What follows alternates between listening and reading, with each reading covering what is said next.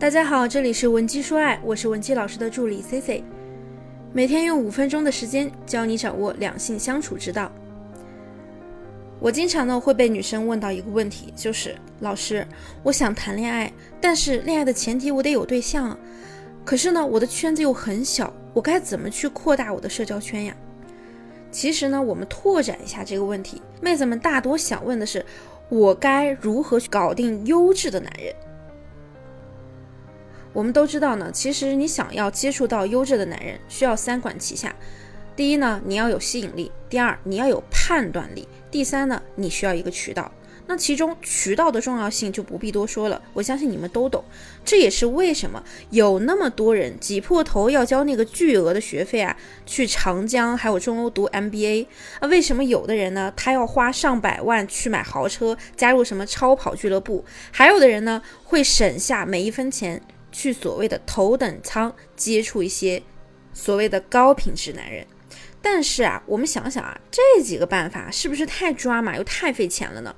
下面呢，C C 就给我们女孩子们提供一些少花钱或者不花钱的方式，就可以让你以自己为核心，建立起自己的社交圈子。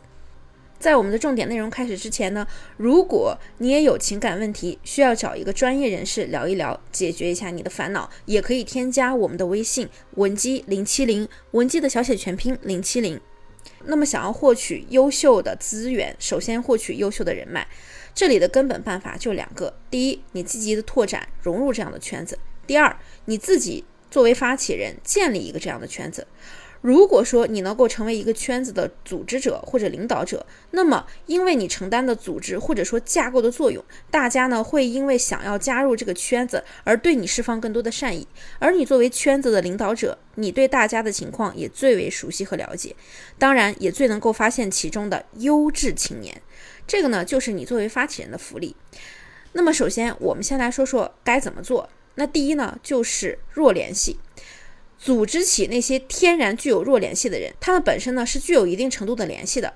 甚至呢因为这样的弱关系啊，有加强联系的意愿，所以当我们去做聚合的时候，相对来说就比较容易，即便你是新手也没什么难度。我说说最常见的弱联系啊，就是家乡。其实你可以从你的公司、校园、生活社区中，自然而然的聚拢一些和你来自同一个家乡的年轻人，能够在一起讲方言的这种亲切感是很自然的，所以大家也很容易建立亲密关系。从从某种角度来讲，除了情感姻缘的助力，这也能成为你事业上的一种人脉网络。再比如说学校，这个呢和家乡是一样的思路。共同的学校生活呢，是你们的天然联系。这种联系会让你们的关系变得更自然、更亲切。如果你来自一个稍微有一点资、稍微有一点知名度的学校，那么可能你所在的城市已经有一些你们学校的校友会了。你可以自由的选择是否加入这样的团体。同时呢，你自己也可以在你的行业甚至你的公司内部建立一个以你为核心的校友团体。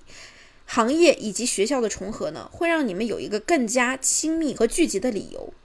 再比如说，行业或者公司，在行业内呢，你有一个以自己为主导的圈子，除了有利于你开拓认识优质男，也会让你在行业或者公司发展的很多方面更快、更多的了解到一些信息。从这个角度来说呢，也很利于你的事业发展。那除此之外呢，工作过的公司同样可以作为你发展的圈子。现在呢，很多行业的流动性是比较强的，大家呢可能在一个公司待的时间不会特别长，在不断的告别老同事、迎接新同事的过程中，我们就可以建立起属于自己的以你为核心的这样的小圈子。打个比方啊，如果说你的同行业进行内部流动，那你就极有可能在下一家公司里找到上一家公司的前同事，然后呢。由此，你就可以建立一个你们在这家公司的小圈子。而如果你跳槽呢，是进行了跨行业的跳槽，那你同样可以组织那些和你来自前同行业的同事，形成一个小圈子。就好像呢，太就好像在投行里呢，大家可能从事过，大家可能有着不同的从业背景，可以找到那些和你一样有留学背景，或者和你一样有互联网从业经历的人，能够同样能够迅速的发起一个小圈子。那么第二呢，我们来说一下长板。有些妹子啊，可能腰细；有些妹子可能腿长；还有一些妹子呢，可能较为丰满。在外形上想变得更美的办法呢，就是扬长避短。在人际交往中也是一样的。如果你能够以自己擅长的能力作为号召，那就更容易建立起一个以你为中心的圈子。比如说，哎，我们有一个学校工作的学员，她很擅长书法，虽然她是个女生，但是她草书啊还有隶书写的特别好，所以她就在学校里组织了一个组织了一个书法协会，一下子呀就圈住了很多他们学校的老师，尤其是一些资深老师，甚至包括他的上级领导。做这些组织工作呢，确实啊耗心耗力，也不会有什么摆在桌面上的利益。但好地方呢，但好的地方就是你能够认识组织里的每一个人，而组织里的每一个人也更愿意去深入的了解你，甚至愿意为你主动提供一些价值。毕竟呢，你才是这个组织的领导者。所以啊，这个姑娘呢，也是很快就得到了大家的关注。很多人会说，这么好的女生怎么没有男朋友啊？那我们可得帮你好好好的物色物色才行。所以啊，这个妹子，她从来没有因为缺资源而烦恼过。那么第三呢，就是兴趣，我们要以自己的兴趣爱好为发散，建立一个以你为中心的社交圈，这是一个双赢的办法。这种兴趣爱好的方向有很多，你就发动一些和你有同样兴趣的人来参加。如果说你这个人啊很自律。同时呢，你很追求自己的发展进步，那你就可以去组织一些成长性的小团体，比如说什么读书会啊、交流会啊。如果说你更想要轻松一点，那你就发起一些娱乐性的小团体，比如说二次元、电影、音乐、话剧都可以。再或者呢，是以一些运动为主导的内容，比如说夜跑、竞走、户外活动等等。那最后一点呢，就是要杀熟了。如果你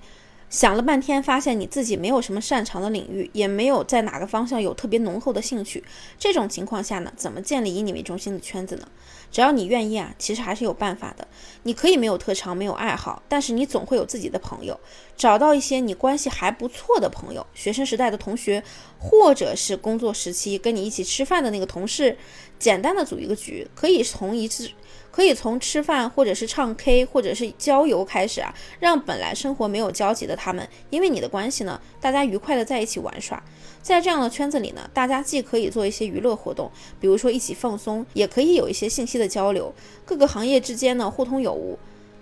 互相交流各自的资源。比如说呢，对方有一个当医生的哥哥，你有一个小学老师的妹妹，这样的圈子呢，至少会为大家提供很多生活便利。所以啊，他人是不会抗拒的。